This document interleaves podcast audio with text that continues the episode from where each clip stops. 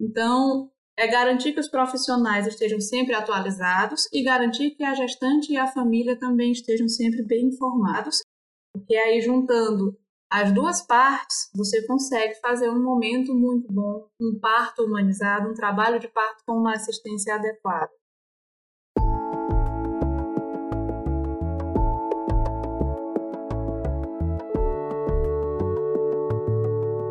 Olá!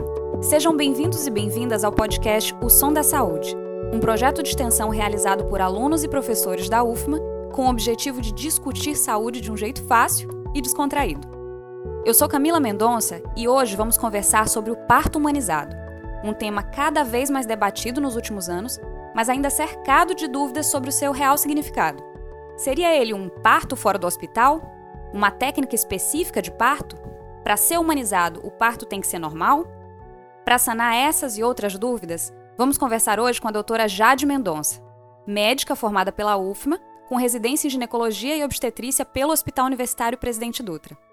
Doutora Jade, seja muito bem-vinda ao nosso podcast e muito obrigada pela sua presença. Para começar, você pode se apresentar e contar um pouquinho da sua trajetória para gente?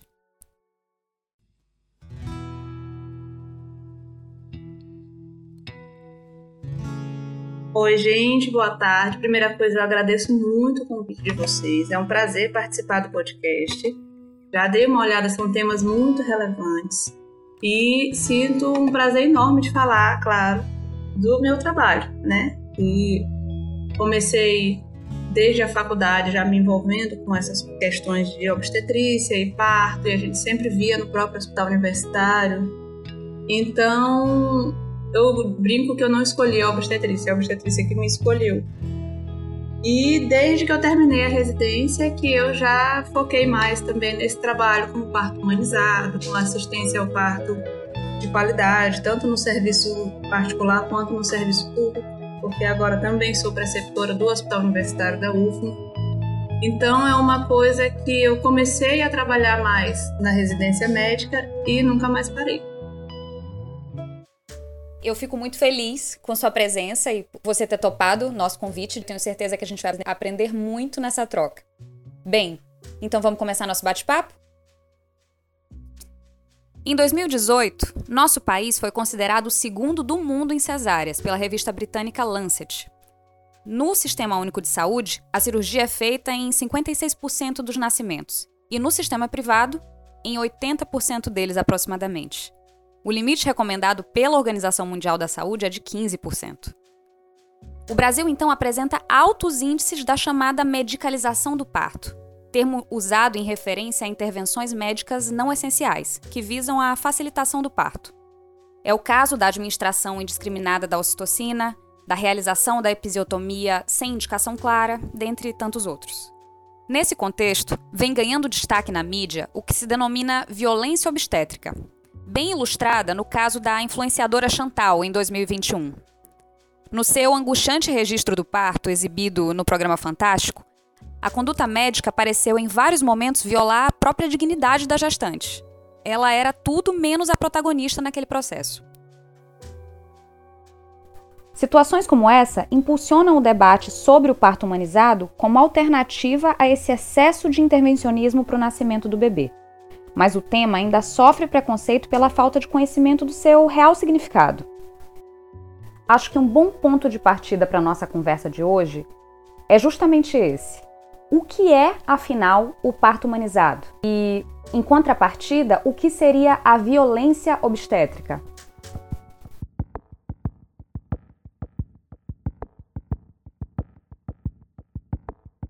Então, realmente, nesse contexto de medicalização do parto, a gente tem que levar em consideração os conceitos. Porque muito se fala em parto humanizado, muito se fala em violência obstétrica, e a gente precisa que essas gestantes e as famílias das gestantes se informem, se empoderem a respeito do que é o processo do parto, do que é o processo de toda a gestação, para conseguir reconhecer até onde que essas intervenções são necessárias e onde é que elas começam a ser mesmo desnecessárias. O parto humanizado, embora muita gente associe imediatamente com o parto vaginal, ele tem muito mais a ver com deixar a natureza fazer o seu trabalho. E é no sentido de realizar o mínimo de intervenções possíveis, deixando a mulher ser protagonista daquele momento, desde que isso é, é, não atrapalhe, não, não interfira na segurança do binômio materno-fetal. Ou seja, é a gente acompanhar o trabalho de parto, dar assistência ao trabalho de parto enquanto a gestante e o bebê estiverem em segurança, respeitando os desejos, as necessidades da mãe, sempre se preocupando com a saúde e o bem-estar daquela gestante, daquela família que está ali junto. Então, não necessariamente o parto é, humanizado é somente o parto vaginal sem nenhuma intervenção. Dá para se ter um parto humanizado usando ocitocina, desde que tenha indicação de usar ocitocina. Dá para se ter um parto humanizado com alguma intervenção, desde que essa intervenção seja necessária. A violência obstétrica, ela acontece exatamente quando você deixa de respeitar o, direito da mulher, deixa de respeitar esse protagonismo e passa a assumir atitudes ali no processo de trabalho de parto e parto que não respeitam a dignidade da mulher que está ali na frente. Então, é aquele procedimento que você faz única e exclusivamente para acelerar o parto. É aquela indicação de cesariana porque você não tem mais paciência para acompanhar aquele trabalho de parto é tudo que desrespeita e desconsidera os desejos e necessidades daquela mãe e daquele bebê, às vezes até colocando os dois em risco.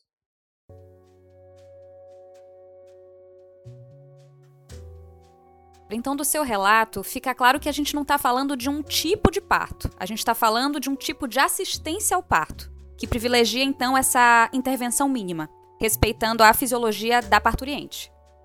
Só que a gente sabe que existem situações que essa intervenção ela é vital para a segurança tanto da gestante quanto do bebê. Então, como não fazer uma cesariana quando o bebê é maior do que o espaço de passagem, ou em outras situações em que o parto vaginal não é possível? A ação do obstetra aí é fundamental para preservar a própria saúde e vida da mãe e filho. Só que, por se acreditar que esse parto humanizado ele é incompatível com a cesárea, muita gente enxerga a opção como sendo insegura. Ah, não vou por esse caminho porque esse caminho não me oferece a segurança necessária para ter um parto tranquilo. Nesse cenário específico de impossibilidade do parto vaginal, a humanização do manejo da gestante ela é possível? E se sim, como que ela é garantida?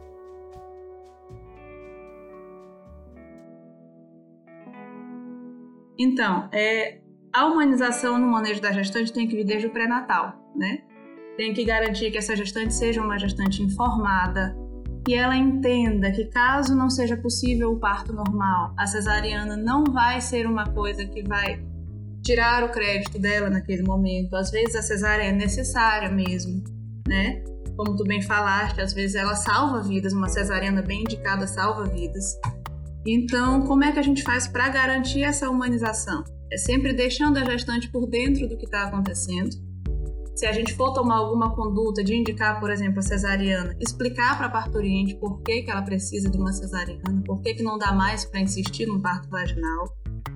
E durante o processo da cesariana, garantir que ela tenha um acompanhante, garantir que esse acompanhante seja acolhido, é, garantir que a sala do centro cirúrgico esteja numa temperatura adequada para o bebê que vai nascer, garantir que em momento algum ela se sinta desamparada, de ficar sozinha, que no momento da anestesia, o anestesista também converse com ela, o obstetra passe a segurança. Ela pode inclusive ter a companhia de enfermagem obstétrica, de doula, durante a cesariana, para o suporte emocional também. Então, tudo isso garante a humanização, inclusive dos momentos que não são o parto vaginal. Eles são muito importantes porque quando você consegue humanizar todo o processo do parto, a gestante não se sente mal por não conseguir um parto vaginal.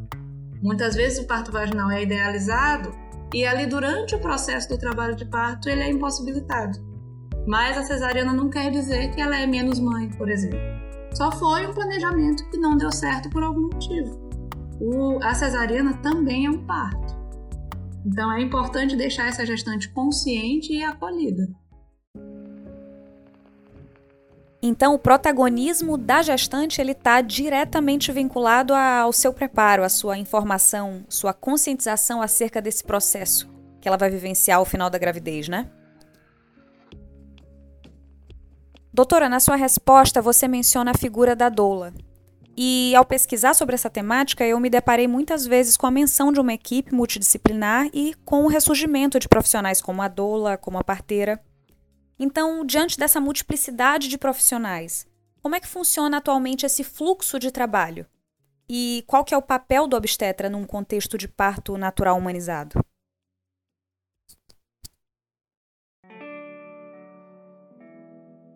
Então, a multiplicidade de profissionais ela é importante desde o pré-natal, né? Porque durante o pré-natal, por exemplo, a gestante que, que procura uma fisioterapia pélvica, ela toma consciência de músculos do corpo que ela vai utilizar no trabalho de parto e no parto.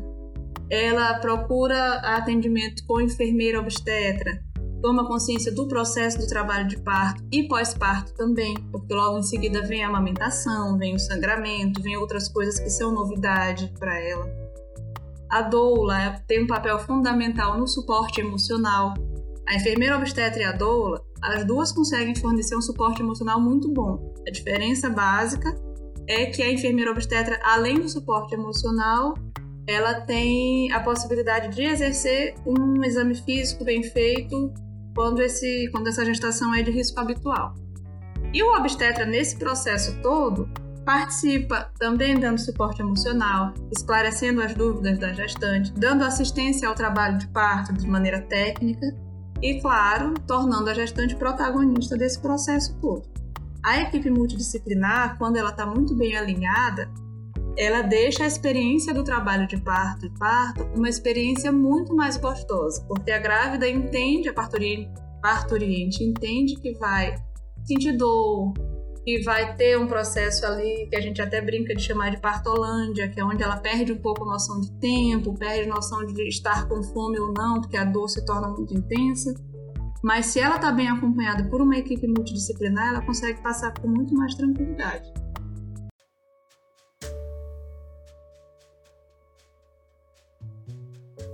Falando agora de saúde pública. O SUS ele contempla essa noção ao determinar que toda gestante tem direito a uma assistência humanizada à gestação, pré-parto, na perda gestacional, no parto e no puerpério. Quais são hoje os recursos disponíveis na rede pública para proporcionar a humanização do parto? E quais são os impasses que a gente acaba encontrando para a concretização dessa garantia no âmbito da saúde pública? Camila, tu tocaste num, num ponto muito importante, porque a gente tem a imagem ainda de que no SUS a gente não consegue ter o parto humanizado, né? E isso já está caindo por terra há bastante tempo. Os próprios hospitais hoje já são, já são bastante capacitados, os profissionais têm muito recurso para utilizar. Os hospitais trabalham com protocolos de boas práticas que são sempre atualizados, baseados em evidência. E aí não importa se é no SUS ou na rede privada, as evidências estão ali para ser seguidas. O próprio pré-natal do SUS já possibilita informação sobre saúde reprodutiva, já fornece autonomia para as mulheres. Então, se elas são bem orientadas, elas conseguem entender melhor os aspectos do trabalho de parto, da gestação, os aspectos biológicos, psicológicos, aspectos sociais também precisam ser levados em conta. Então, Além disso tudo, a gente já consegue fazer no próprio SUS um plano de parto, que por muito tempo foi um recurso que ficou restrito ao serviço particular. Mas hoje já se consegue fazer um bom plano de parto, até mesmo no posto de saúde. É, as equipes multiprofissionais já estão presentes também na maioria das maternidades públicas, equipes com enfermeiras obstétricas, equipes com fisioterapeutas para ajudar ali no momento do trabalho de parto.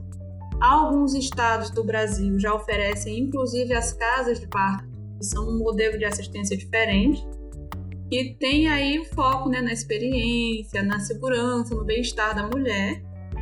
E elas são um marco na, na atenção obstétrica do país por conta desse atendimento muito mais focado no parto humanizado, que é respeitar a autonomia, mínimo de intervenções possíveis, mas dentro de um ambiente seguro, né? A gente aqui no Brasil ainda não tem tanta estrutura para oferecer, por exemplo, parto domiciliar para todo mundo. Porque para oferecer um parto domiciliar, a gente precisa de uma distância pequena, de um acesso fácil ao sistema de saúde. Mas as casas de parto já possibilitam uma experiência mais próxima disso. E tudo isso é recurso que o SUS já oferece. Então, o SUS possibilita sim uma experiência bastante humanizada.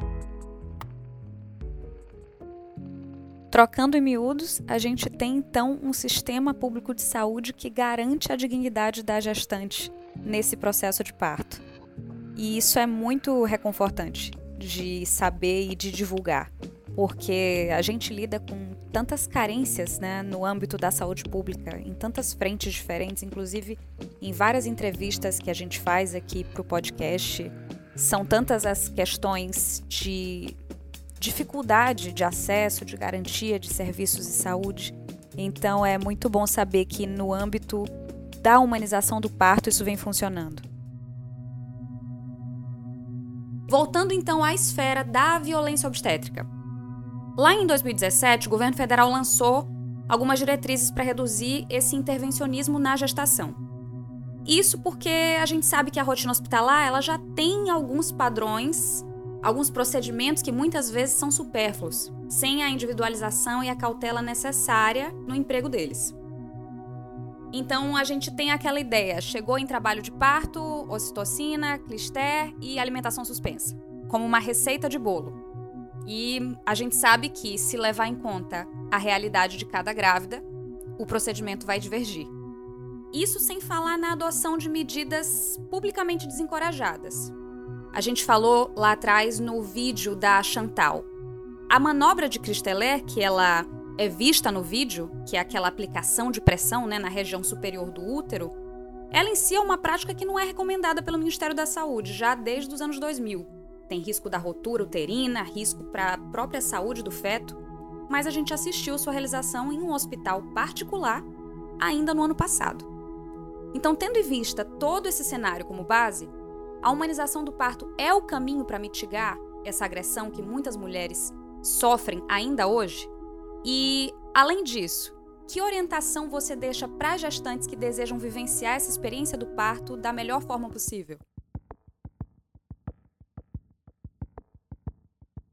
Então, é, tendo esse cenário como base, a humanização é sim um caminho. Mas aí a gente precisa bater de novo na mesma tecla da informação tem que ter uma parturiente bem informada, tem que ter um acompanhante bem informado para conseguir ajudar essa parturiente nos momentos em que ela não for capaz de decidir as coisas sozinha. Tem que ter um acompanhante bem informado também para continuar fornecendo apoio quando ela começar a se colocar em dúvida, colocar as próprias capacidades em dúvida.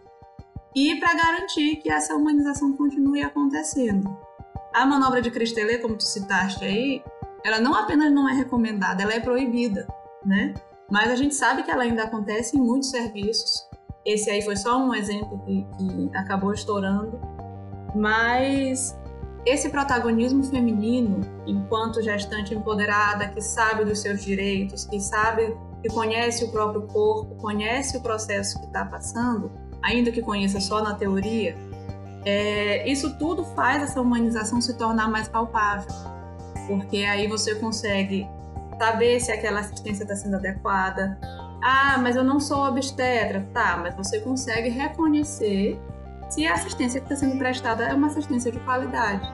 Então, é garantir que os profissionais estejam sempre atualizados e garantir que a gestante e a família também estejam sempre bem informados. Porque aí, juntando as duas partes, você consegue fazer um momento muito bom, um parto humanizado, um trabalho de parto com uma assistência adequada. Quando você tem um profissional atualizado, ele já deixa de praticar aquelas coisas porque ele sabe que aquilo ali não tem evidência, que aquilo ali não é recomendado. Ele já passa a ter uma prática baseada na evidência que ele leu, naquilo que ele já conseguiu como experiência também. Então, quando o profissional é formado dentro de um processo que já encoraja a humanização, o, a assistência ao parto ela tem muito mais qualidade. Juntando esse profissional bem formado, esse profissional bem capacitado com essa família que já vem preparada para um processo de humanização, aí com certeza a gente consegue mitigar muito mais facilmente esses processos de violência obstétrica. Doutora Jade, essa foi a nossa última pergunta e eu só tenho a agradecer por sua disponibilidade em estar aqui com a gente hoje, compartilhando um pouco da sua experiência nesse tema que ganha cada vez mais espaço na pauta da saúde da, da gestante e da mulher, de modo geral. Muito obrigada por sua participação.